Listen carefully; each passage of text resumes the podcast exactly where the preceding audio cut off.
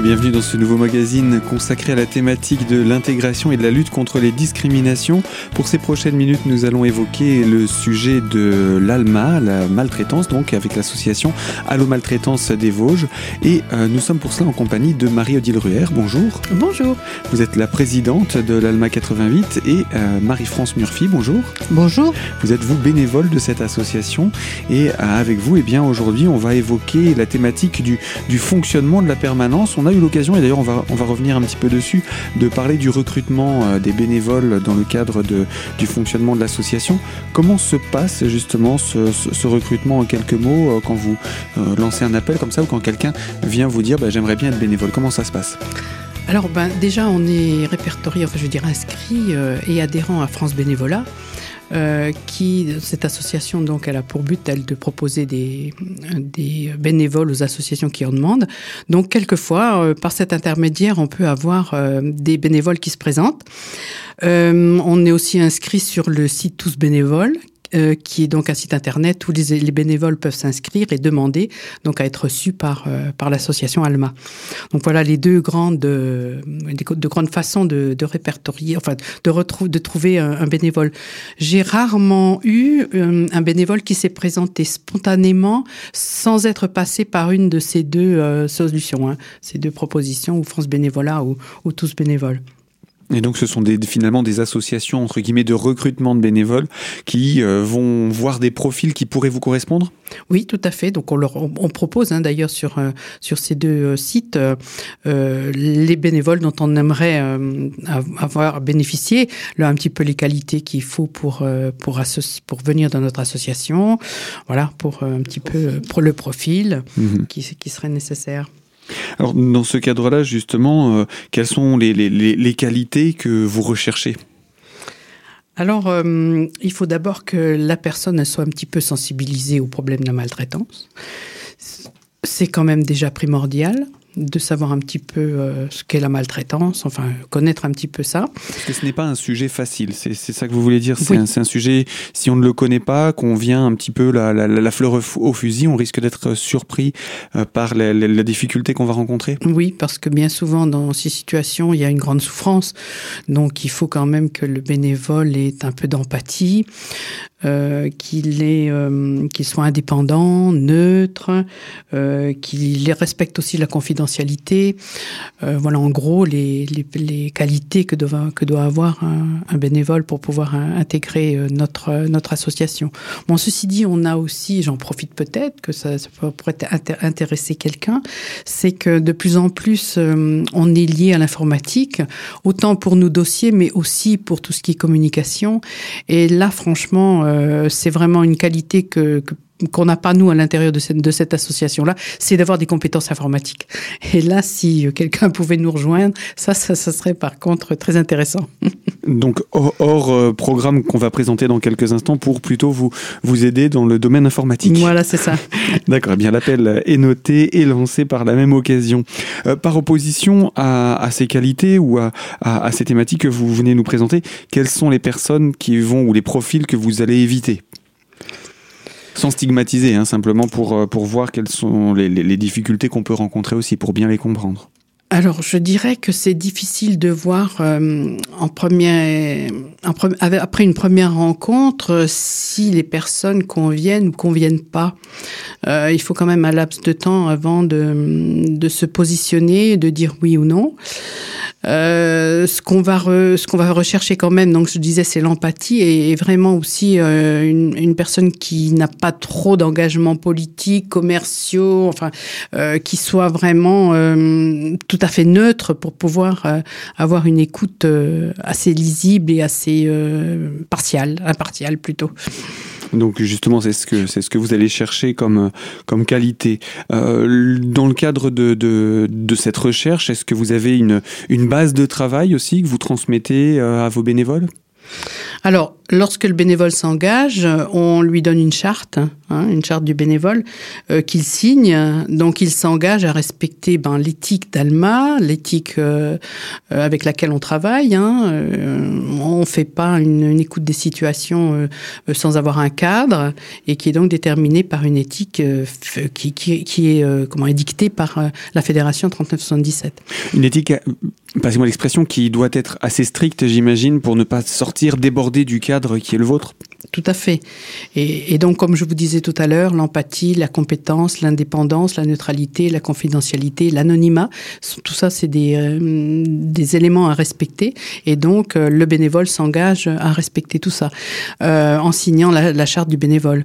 La dernière chose aussi qui est très importante pour un bénévole, c'est la discrétion, c'est-à-dire que toutes les, situations bah, sont confidentielles hein, et que donc il ne doit pas en, parler en dehors de l'association. Bien entendu. Par contre, il y a des occasions au sein de l'association pour revenir sur les dossiers, s'exprimer sur euh, sur les différents appels. On aura le temps de de, revenir là-dessus. Euh, concernant euh, cette cette charte, est-ce qu'on en a traité les différents points? Est-ce qu'il y a des éléments que vous auriez souhaité évoquer autour de la charte elle-même, des points qui qui vous semblent importants à signaler pour une personne qui souhaiterait venir vous rejoindre? Euh, on pourrait dire que donc la charte euh, lie le, le bénévole à l'association dans le sens où euh, c'est un, un double engagement, c'est-à-dire que par exemple Alma va s'engager à lui fournir une formation adéquate afin qu'il puisse euh, faire une écoute euh, tout à fait euh, de bonne qualité. Euh, on va aussi euh, euh, enfin, lui permettre de rencontrer les autres personnes de l'association afin qu'il y ait un lien qui se crée également entre les autres personnes. On, on va essayer aussi de trouver quelle est, quelle, quelle, est peut-être sa place, si c'est plutôt une une personne administrative, quoi qu'on n'ait pas vraiment beaucoup d'administration à faire, euh, plutôt quelque une personne qui soit dans l'écoute, plutôt dans l'analyse, plutôt ou alors des compétences, par exemple, je pense euh, une personne qui aurait des compétences juridiques, euh, bien à ce moment-là, on va plutôt la mettre à l'analyse des de la de, de, de, de la situation qu'à l'écoute. Voilà, donc ça c'est aussi un engagement d'association de rechercher les compétences de chacun pour les mettre au, au mieux au, au, comment de l'association. Eh bien voilà en tout cas pour les caractéristiques hein, de recrutement de l'ALMA, entre autres par l'intermédiaire également de cette charte que vous présentez à ces bénévoles, charte d'engagement. Je vous propose Marie-Odile Ruher, je rappelle vous êtes la présidente de l'ALMA et avec vous Marie-France Murphy qu'on puisse se retrouver dans quelques instants pour la deuxième partie de ce magazine, toujours autour du recrutement des bénévoles et puis également du fonctionnement des permanences. Donc à tout de suite sur notre antenne.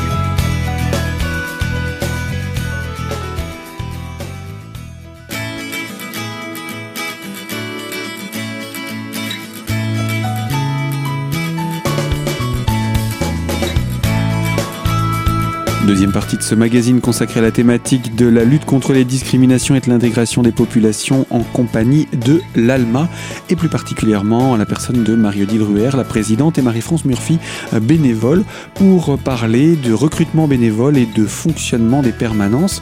Alors, euh, une personne qui intègre l'équipe de l'ALMA, euh, après avoir signé la charte, j'imagine qu'elle n'est pas tout de suite mise au poste d'écoute et qu'elle subit d'abord une formation en interne Elle est quand même... Euh associé aux écoutants pour, euh, je pense, un petit peu connaître la, la façon dont on travaille, la façon, euh, ce qu'on fait exactement à l'intérieur d'une permanence. Donc, la, la, meilleure formation de départ et l'expérience acquise, c'est par, par l'écoute et par la, tenue des permanences.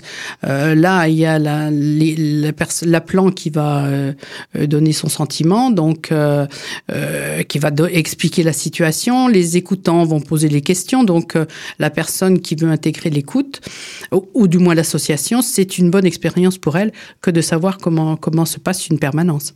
Et cette, cette étape de, de, de préparation, euh, en, parce que vous avez parlé aussi d'une formation au niveau national cette fois, euh, combien de temps il se passe entre le moment où le bénévole arrive dans votre association et le moment où il suit cette, euh, cette formation? Alors, si, on, si les, la, la, personne, la personne bénévole euh, veut intégrer une, une équipe d'écoutantes, on va la mettre plusieurs mois hein, en troisième personne, puisque l'écoute se fait toujours en double euh, avec deux personnes. Donc elle sera en, en troisième euh, personne euh, pendant plusieurs mois. C'est nécessaire pour que la formation soit ensuite de vraiment euh, de, de, bonne qualité. Le fait d'avoir un petit peu d'expérience ah de terrain? Ah Oui, oui, c'est vraiment nécessaire. Et, hum, et on allonge, je veux dire, je, plus les mois sont... Plus, plus il y a de temps entre euh, l'expérience et la formation, meilleur c'est. Et les écoutantes ne, ne refusent pas. Hein, je veux dire, elles sont, elles sont demandeurs de... Ils ou elles sont demandeurs de, de ce principe. Meilleur est le profit, quoi, finalement. Euh plus, plus la personne va, se, va passer le temps euh, à s'essayer, euh, plus ensuite, quand elle va aller en formation, elle va profiter de la formation parce que ce ne sera pas que de la théorie finalement. Elle va, oui, elle aura une expérience, hein, donc euh, elle pourra tirer le maximum en fait de la, de la formation. Quoi. Plutôt, alors que si elle, va si elle allait dès le début, mais c'est pas le cas, donc on peut pas. Ce serait moins riche, quoi, beaucoup moins riche. Et ce qui nous permet aussi euh, comment pas d'évaluer, c'est un petit un mot un petit peu dur, mais euh, du moins de définir un peu la personnalité de ce de cette nouvelle ou ce nouveau écoutant euh, pour voir bien sûr s'il correspond parce que ça peut arriver que ben, l'attitude ne soit pas celle qui est dictée par les, la charte et que on se rende compte qu'il y a un peu d'agression ou que euh, voilà dans la dans la façon d'être qui ne pourrait pas du tout correspondre euh, le tempérament etc voilà mmh. voilà donc c'est à la fois enrichissant pour l'écoutant, mais aussi pour nous de voir si la personne correspond bien. Parce que euh, j'étais récemment à une euh, comment une, une, réunion d'association sur le bénévolat où euh, c'était un représentant de France Bénévolat qui disait que le bénévole n'est pas à 100% altruiste et à 100% intéressé. Donc ça m'a fait un petit peu réfléchir en disant que il faut du temps pour se rendre compte quelle est la proportion de, de comment de la volonté de, du bénévole.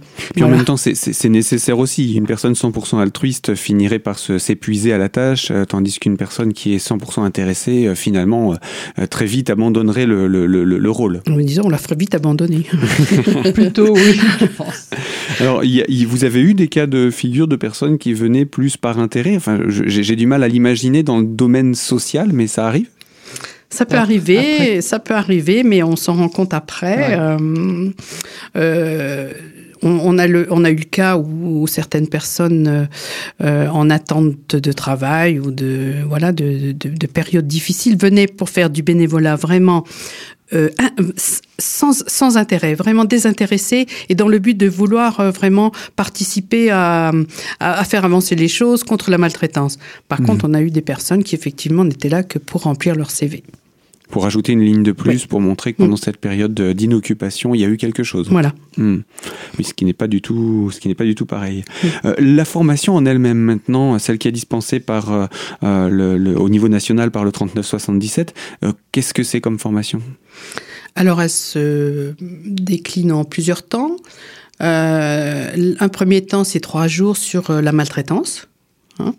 Et ensuite, euh, pour, pour, la définir, pour définir les différents cadres, les différents exemples qui peuvent, qui peuvent exister? Voilà, toutes les formes de maltraitance, les facteurs, tout, tout, tout la, toute la littérature qu'il peut y avoir au, niveau euh, de, de, la maltraitance, toute la sémantique plutôt que les littératures mmh. autour de la maltraitance. Et puis euh, ensuite, la technique de l'écoute. Ça, c'est une, c'est un travail qui est abordé, qui est, il y a des cas pratiques de, de, de situation et, et, vraiment, bon, on l'écoute, comment on fait, quelles questions on pose, euh, on va dans quelle, dans quelle direction, etc., pour amener les écoutants à, enfin les les les, les appelants.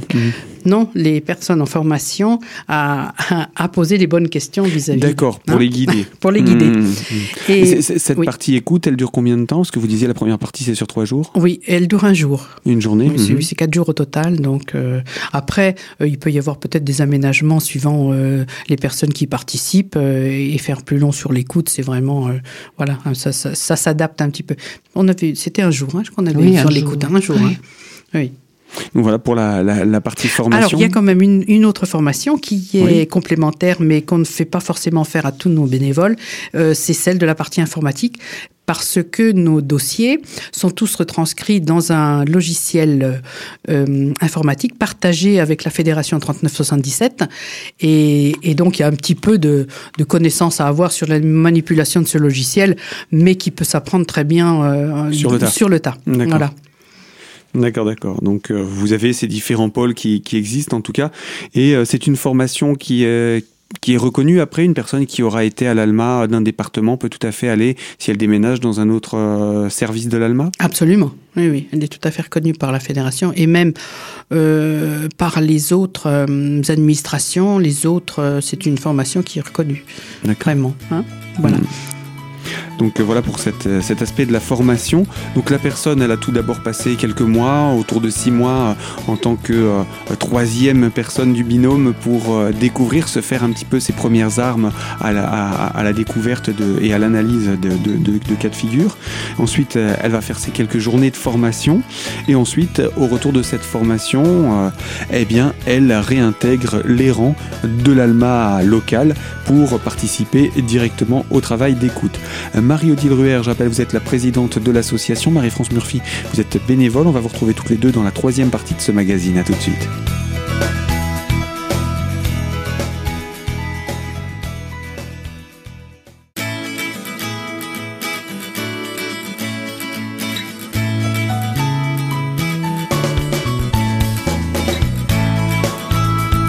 Troisième partie de ce magazine consacré à l'intégration et la lutte contre les discriminations et autour de la thématique de l'ALMA, l'association Allo Maltraitance des Vosges, en compagnie de Marie-Odile Ruher, présidente, et Marie-France Murphy, bénévole.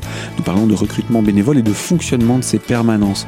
Alors nous avons présenté comment euh, justement se passe le recrutement et petit à petit on en vient à ce fonctionnement des permanences. Euh, Une personne qui intègre l'ALMA, est-ce qu'elle devient forcément écoutante? Non, pas forcément. Euh, c'est suivant donc un, peu, un petit peu ses compétences, mais il est vrai que l'objet principal de l'association, c'est quand même de recevoir des appels concernant euh, la- des situations de maltraitance.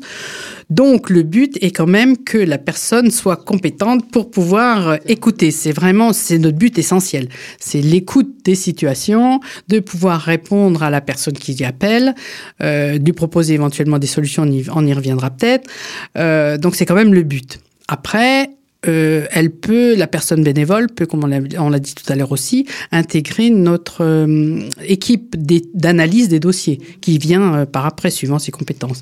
Mais il est vrai que de passer par l'écoute dans la mesure du possible, parce que quelquefois nos référents euh, ont, ont- une vie professionnelle, donc peuvent pas forcément venir à, l'écoute. Mais c'est vrai que de participer à l'écoute est, vraiment un, élément presque indispensable pour bien faire le tour de la situation pour bien comprendre aussi le, le pour euh, faire le avoir le ressenti de l'appelant euh, c'est une communication directe euh, avec l'appelant donc qui permet euh, de préciser certaines choses euh, euh, dans le domaine sentimental plus que dans le domaine technique hein. ce qui est assez euh, intéressant pour faire le tour de la situation. Alors justement, devenons un peu plus concrets et expliquez-nous comment ça se passe, cette, euh, ces permanences, euh, les, les équipes tout d'abord. Donc on a, on a bien compris que ça fonctionnait par binôme? Oui. Euh, donc euh, oui, c'est par binôme essentiellement, sauf une troisième donc qui pourrait être euh, en apprentissage. Mhm, en voilà. apprentissage, mhm. Euh, et donc ce, ces, ces permanences sont euh, trois heures, elles sont hein, Oui. trois heures, trois heures euh, un matin et un après-midi. C'est toujours la même équipe qui intervient lors de la permanence, mais euh, il y a une, euh, on essaie de varier les équipes autour au cours de l'année. Hein. C'est-à-dire que euh, elles ne seront pas toutes les mêmes, les écoutants ne seront pas toujours ensemble les mêmes.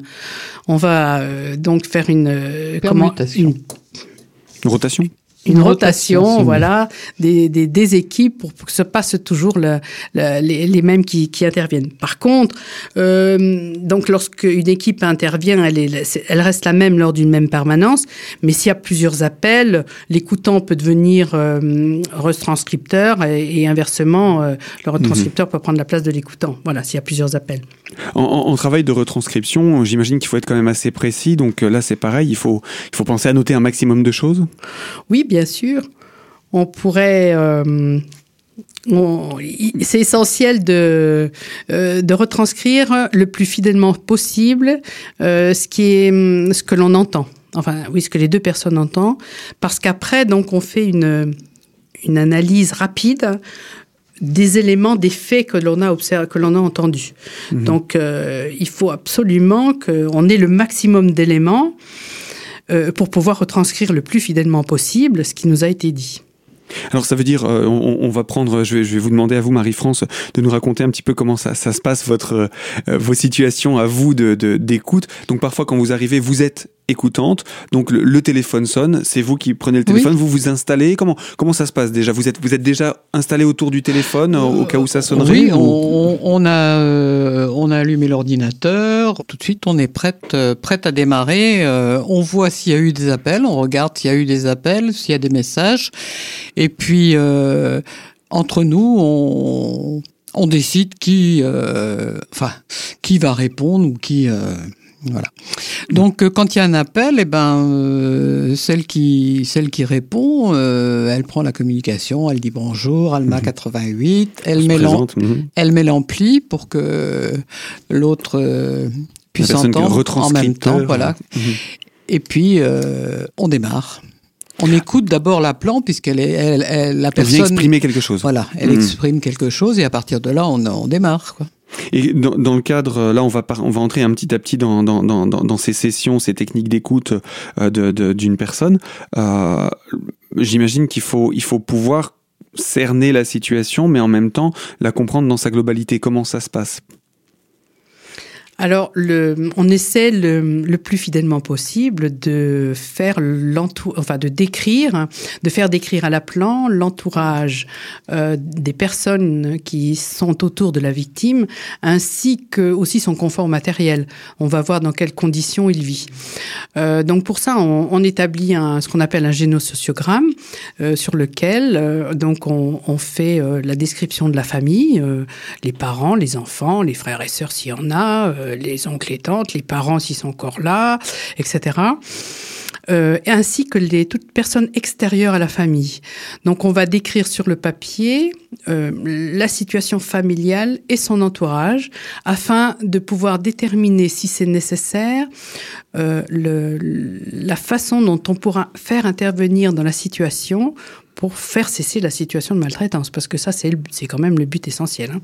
Donc, de voir comment on va pouvoir intervenir.